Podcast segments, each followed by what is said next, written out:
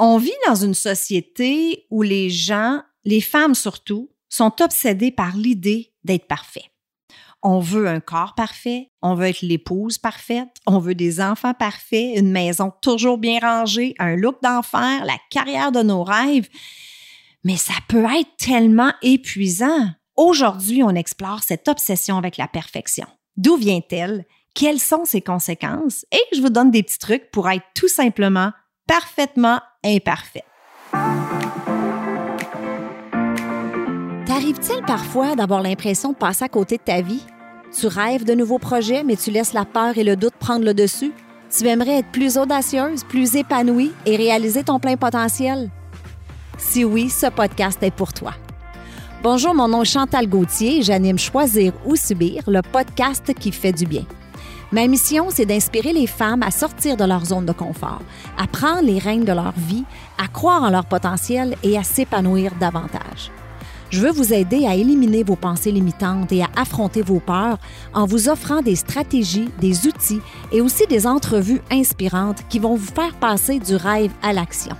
Parce que je crois sincèrement qu'il est possible de choisir sa vie au lieu de la subir. Ensemble, on va jaser santé, spiritualité, mindset, bref, on va jaser d'à peu près n'importe quoi. Parce que ce sont ces n'importe quoi qui font qui nous sommes.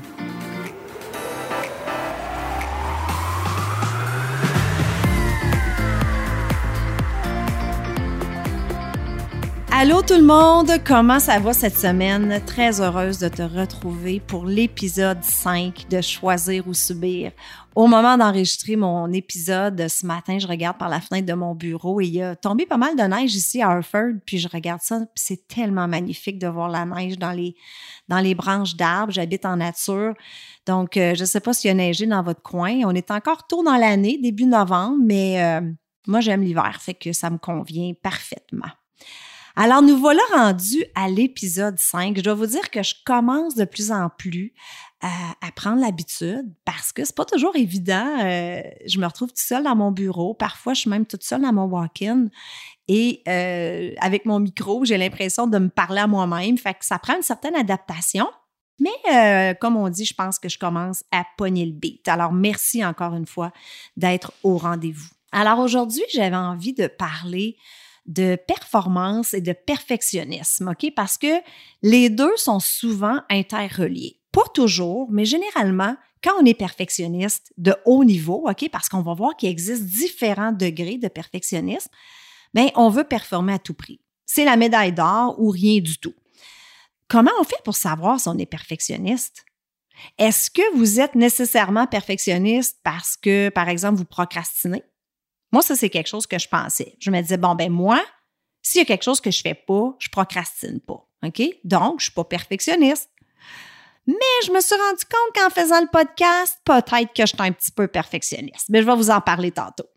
Pensez-vous, par exemple, que vous êtes nécessairement perfectionniste si vous avez le souci d'un travail bien fait? Hein? Où la ligne là, entre consciencieuse et perfectionniste? Donc, on va regarder ensemble, c'est quoi les caractéristiques d'une personne perfectionniste? Premièrement, comme je disais tantôt, il faut savoir qu'il existe des degrés de perfectionnisme qui va du perfectionniste sain au perfectionniste nocif, voire pathologique. OK? Fait qu'on va commencer par définir le niveau plus sain, comme on appelle. OK? Donc ici, on parle d'une personne qui a le souci d'un travail bien fait. C'est une personne qui est rigoureuse dans son travail, qui est consciencieuse, donc, si vous aimez bien faire les choses puis que vous avez une certaine rigueur, ben vous êtes perfectionniste. Mais c'est pas forcément nocif si ça ça devient pas un frein pour vous. Si ça vous empêche pas d'avancer, d'atteindre vos objectifs, c'est correct, c'est sain. Si par contre le degré de rigueur devient un frein pour vous, ça vous empêche de passer à la tâche, d'exécuter vos tâches parce que bon, c'est jamais assez bon, c'est jamais assez parfait, donc vous procrastinez, vous passez pas à l'action. Là, ben vous éprouvez peut-être un sentiment d'insatisfaction, de frustration. Ben là, on peut parler de perfectionnisme nocif. OK? Je vous donne un exemple. Je vous disais tantôt que j'ai découvert que j'étais un petit peu perfectionniste. Quand j'enregistre mes épisodes de podcast, ben ça peut arriver des fois que je vais me reprendre trois fois, des fois quatre fois à enregistrer un épisode qui va durer 15-20 minutes parce que j'ai le souci de vous offrir le meilleur contenu possible. Parce que j'ai le souci de vous offrir le meilleur de moi. Puis je sais que c'est pas parfait, puis je sais que ça pourra jamais être parfait. Je passe à l'action, là, je passe pas des jours et des semaines là-dessus. Pour moi, c'est le souci d'un travail bien fait, euh, mais ça ne me freine pas dans ce que j'ai à faire. Je vous donne un autre exemple d'une amie. Elle, a souffre de perfectionnisme un petit peu plus important. C'est pas nocif, mais c'est un petit peu, euh, un petit peu plus sévère, je dirais. Quand elle écrit un courriel, cette personne-là, elle, me contait ça, c'était l'année passée. Elle écrit un courriel à quelqu'un, ben, elle me disait que ça peut prendre deux jours, trois jours, des fois une semaine avant de peser send, avant d'envoyer son courriel, parce qu'elle se relit, elle se relit, elle change une virgule de place, elle change une phrase, elle change un mot. C'est jamais assez bon. Fait qu'elle, elle procrastine, là, puis elle passe pas à l'action, parce que son courriel doit être absolument parfait. Donc, pour elle, c'est un frein. Pour elle, le, perfectionnisme devient l'ennemi de l'exécution. Ça la paralyse. Fait que vous voyez là, qu'il y a quand même deux différents degrés.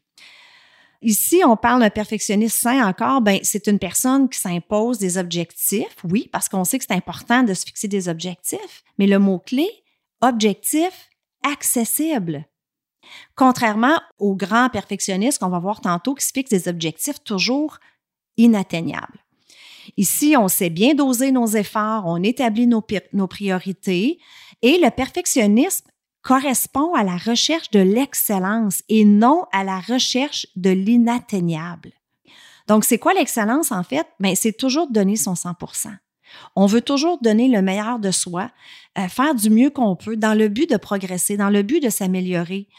On veut faire les choses mieux qu'on les a faites hier, mais pas dans le but de toujours être la meilleure. C'est ça la différence entre viser l'excellence et viser la perfection. Vous connaissez vos forces, vous connaissez vos faiblesses, vous connaissez vos limites. Euh, vous acceptez de faire des erreurs parce que vous comprenez que ça fait partie de votre parcours. Hein. J'en ai parlé un petit peu de la nécessité d'échouer et de faire des erreurs dans mon épisode 2. Une autre caractéristique importante ici, c'est que l'estime, votre estime n'est pas reliée à la performance et vous acceptez la critique constructive. Donc, si je reviens à mon exemple de podcast, c'est sûr que je fais des erreurs. J'accepte de faire des erreurs. C'est comme ça que je vais m'améliorer. Je vise l'excellence. Je ne vise pas l'inatteignable. Je donne toujours mon 100% dans le souci de m'améliorer, mais pas dans le souci de vouloir être parfaite. Et j'accepte la critique constructive. En fait, j'en demande parce que c'est avec les critiques constructives qu'on s'améliore. Donc maintenant, si je veux parler du perfectionniste nocif, donc ça, c'est tout le contraire. Les recherches démontrent que les perfectionnistes nocifs sont continuellement stressés. Ça a un impact sur leur santé mentale. Ils sont plus sujets à la dépression, à l'anxiété, aux troubles alimentaires et même au suicide. Donc, ce grand perfectionniste se fixe des objectifs, mais comme je disais tantôt, au lieu d'être des objectifs euh, accessibles, ce sont toujours des objectifs irréalistes, inatteignables. Contrairement à la personne consciencieuse que je décrivais tantôt qui vise l'excellence, ici on parle de viser l'inatteignable. Donc, qu'est-ce qui arrive quand on vise quelque chose qui est inaccessible? Bien, on est toujours insatisfait. On n'est jamais fier de soi. On vit de la honte on perd confiance en soi parce qu'on a l'impression que tout ce qu'on fait, mais c'est jamais assez bon. Puis là, ben, on vit de la frustration parce que la perfection, c'est une illusion. Hein? Fait que ça sera jamais, jamais parfait. Fait qu'on est toujours frustré. On est toujours euh, pas fier de soi. L'estime est reliée à la performance. Et ça, c'est un gros point. OK? Donc, pour un grand perfectionniste, son estime est reliée à sa performance. Ça, je disais tantôt que souvent les deux vont ensemble. Ces gens-là vivent selon la maxime je réussis donc, je suis. Écoutez bien ça, il y a un chercheur du nom de Bob Goldman qui a effectué un sondage auprès d'athlètes élites en leur demandant s'ils seraient prêts à prendre une drogue qui leur garantirait une médaille d'or, mais qui les tuerait dans cinq ans. 50% des athlètes ont dit oui. Il a refait un sondage parce qu'il ne pouvait pas croire les résultats et il a eu le même résultat. Donc, voilà, c'est incroyable jusqu'où peut aller le perfectionnisme, là, on parle de, pathologique. À ce niveau aussi, le perfectionnisme, ben, ça nous empêche de, connecter avec les autres parce qu'on a tellement peur du rejet, on a tellement peur de se faire juger, de ne pas être aimé, que ça devient difficile d'être vulnérable. Et si on n'est pas capable d'être vulnérable, ben, on ne peut pas vraiment créer de connexion authentique avec les autres. D'autres caractéristiques d'un perfectionniste nocif sont sensibles à la critique parce qu'à vouloir tellement préserver son image que dès qu'il est critiqué, il devient sa défensive. Il n'est pas capable de prendre la critique. Peut-être que vous vous êtes reconnu dans certaines de ces caractéristiques-là, puis c'est correct parce que, comme je disais tantôt, on est toutes perfectionnistes à différents niveaux. Si vous vous êtes plus reconnu dans le perfectionnisme nocif, puis que vous avez l'impression que ça affecte votre confiance en vous, que vous procrastinez, que vous passez jamais à l'action, que vous êtes jamais satisfait de vous, ben je vais vous donner des petits trucs que vous pourrez mettre en pratique dès aujourd'hui puis qui vont peut-être vous aider. Donc numéro un, faire une introspection. Qu'est-ce qui cause cette attitude-là chez moi? Il y a trois sources de perfectionnisme. Premièrement, génétique. Deuxièmement, familial ou culturel. Donc, oui, il y a des personnes génétiquement plus disposées à être perfectionnistes, mais après ça, euh, notre comportement il est forgé à partir de nos expériences. Ça peut être familial. Peut-être que euh, vos parents étaient très exigeants. Puis c'était pas pour mal faire. Hein? C'était des parents qui vous disaient, ben il faut toujours faire ça parfaitement ou bien faire les choses ou peu importe. Donc, quand l'enfant grandit là-dedans, ben peut-être que vous avez euh, développé une peur de ne pas être à la hauteur et vous êtes devenu plus perfectionniste. Ensuite, ben, il y a la société dans laquelle on vit. Hein. Je l'ai dit en début d'épisode, on vit dans une société où euh, on est obsédé un peu par cette perfection-là. Et ça, ça vient souvent euh, de la culture dans laquelle on vit. La performance est valorisée. Hein. Personne parle de la médaille d'argent. Les normes sociétales aussi au niveau de la beauté comment est-ce qu'on est supposé d'être, combien on doit peser, c'est quoi les normes de la beauté, c'est quoi une mère parfaite, une épouse parfaite, etc. Fait que je pense que beaucoup, beaucoup de notre perfectionniste vient justement de la, la culture, la société. Évaluer, c'est quoi pour vous? Des fois, juste de savoir d'où ça vient, mais ça peut nous aider aussi après. Numéro deux, établissez vos top deux, trois objectifs de la journée et apprenez à prioriser et à focuser votre énergie sur l'atteinte de ces objectifs-là. Parce que le perfectionniste de haut niveau a tendance à être workaholic.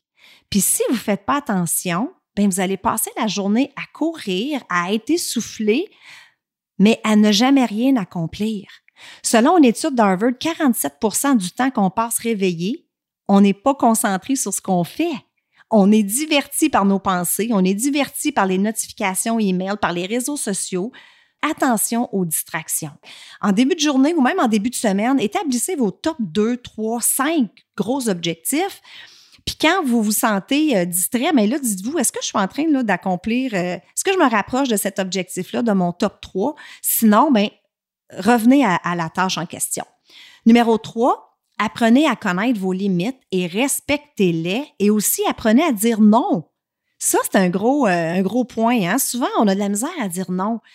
Mais il faut se dire non à soi-même aussi, parce que des fois, on en prend, on en prend, on en prend dans notre horaire parce qu'on ne veut pas dire non, on ne veut pas blesser ou peu importe les raisons, mais on est souvent notre pire ennemi. Donc, si ça ne rentre pas dans votre agenda ou si ça ne cadre pas avec vos deux, trois objectifs de la journée, bien, ça sera pour une autre fois. Numéro 4, faites des to-do list. Donc, pour les perfectionnistes, faire une to-do list, ça, ça peut être très, très, très bénéfique.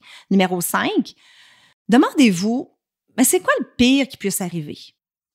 Puis lancez-vous, malgré les doutes, malgré les incertitudes. Faites confiance à votre capacité à faire face à ce qui va arriver. Tout va bien se passer. Donc, si je reviens à mon exemple de mon ami avec son courriel, c'est quoi le pire qui va arriver? Elle va envoyer un courriel qui n'est pas parfait. Anyway, la perfection, c'est une illusion. Donc, une virgule va être à mauvaise place. Elle, aurait pu choisir un mot peut-être mieux, mais c'est quoi le pire qui va arriver? N'y a personne qui va mourir de ça, là. Euh, tu sais, mon, mon podcast, je veux dire, si, si euh, après avoir enregistré, je me dis, ah, oh, Colin, j'aurais tellement dû leur dire ça, me semble, je viens d'y penser. Ben, savez-vous quoi? Ça sera pour une autre fois ou euh, euh, ça va quand même être un podcast qui va être inspirant puis qui va avoir été correct, même si j'ai oublié de mettre une phrase ou même si je bafouille en ce moment. C'est quoi le pire qui va arriver? Des fois, en se posant cette question-là, on se dit, ouais, dans le fond. Et là, on fait juste se lancer. OK? Numéro 6, se concentrer sur ce qui nous rend heureux.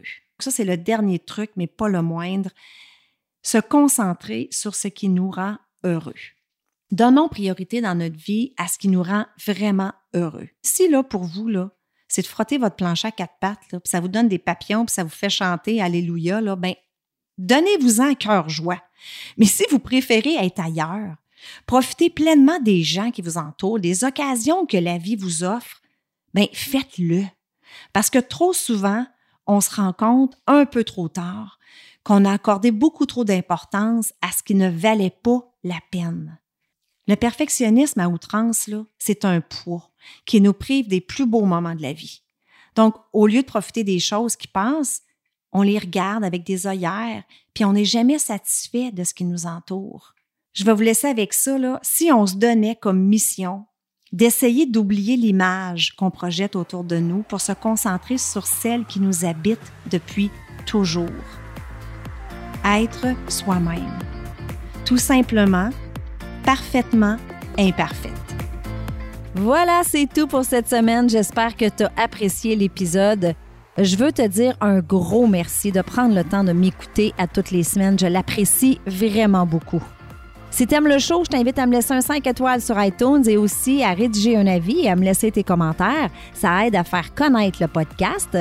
Et si tu as une amie qui pourrait bénéficier de l'épisode d'aujourd'hui, prends un screenshot, mets-le dans tes stories, tag ton ami et tag moi.